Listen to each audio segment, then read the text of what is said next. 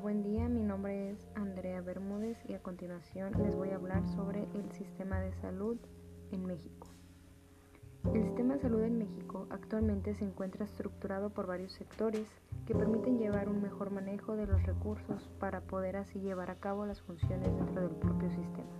Cabe destacar que en términos generales el sistema consta de dos sectores, el público y el privado, los cuales tienen un enfoque un tanto distinto, pero con la misión común de manejar el estado de salud de toda la persona que le llegue a requerir. A continuación se describirá a fondo cada uno de estos sectores para desarrollar un mejor entendimiento de cómo se desenvuelve el sistema de salud en nuestro país.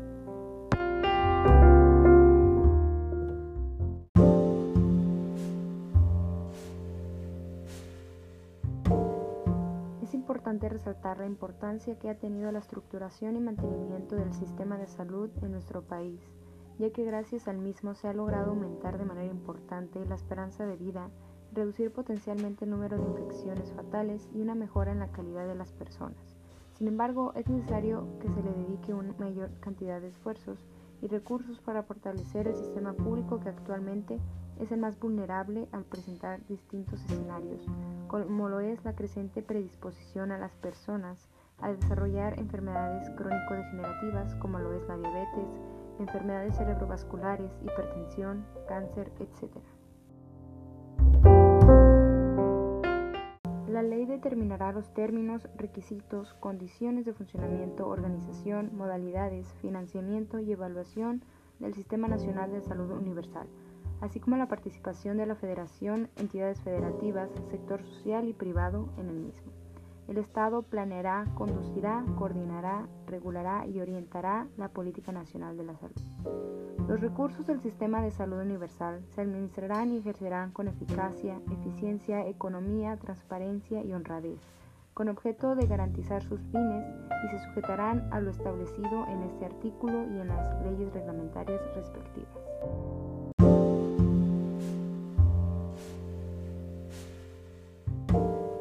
La salud en México cuenta con menos recursos que otros países de la Organización para la Cooperación y el Desarrollo Económicos. En la actualidad, México destina 6.2% del Producto Interno Bruto a la salud, menos que el promedio de la Organización para la Cooperación y el Desarrollo Económicos, que es de 8.9%, lo que equivale a 1.048 dólares per cápita por año, siendo el promedio de 3.453 dólares per cápita en el 2013.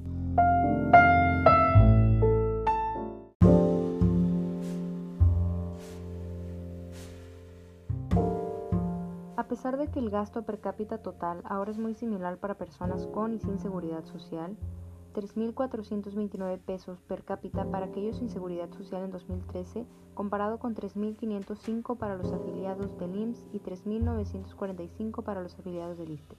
Las diferencias en los derechos persisten, lo que implica algunas enfermedades comunes y devastadoras. Por ejemplo, el Seguro Popular no cubre los infartos cardíacos en los mayores de 60 años, los accidentes cerebrovasculares, la diálisis pueden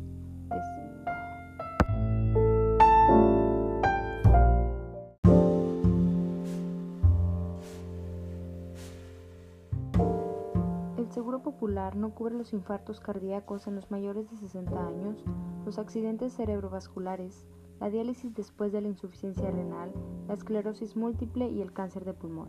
El número de consultas ambulatorias especializadas es 319 por cada mil afiliados al Seguro Popular, comparado con 338 y 620 por cada mil afiliados en el IMSS y en el ISTE respectivamente.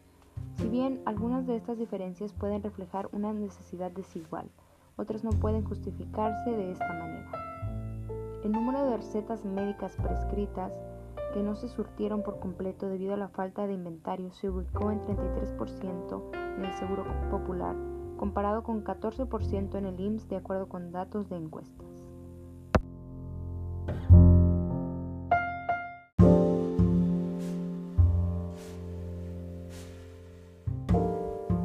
encuestas. último, es importante recalcar que el gasto del bolsillo en México constituye 45% de los ingresos del sistema de salud y 4% del gasto de los hogares. De hecho, México muestra la mayor razón de hospitales privados a públicos en los países de la Organización para la Cooperación y el Desarrollo Económicos, para los cuales hay información disponible ya que cuenta con 11.4 hospitales de propiedad pública y 28.6 privados con fines de lucro por cada millón de habitantes, lo que sugiere que el sector privado es una parte importante de todo el sistema de salud. Gracias.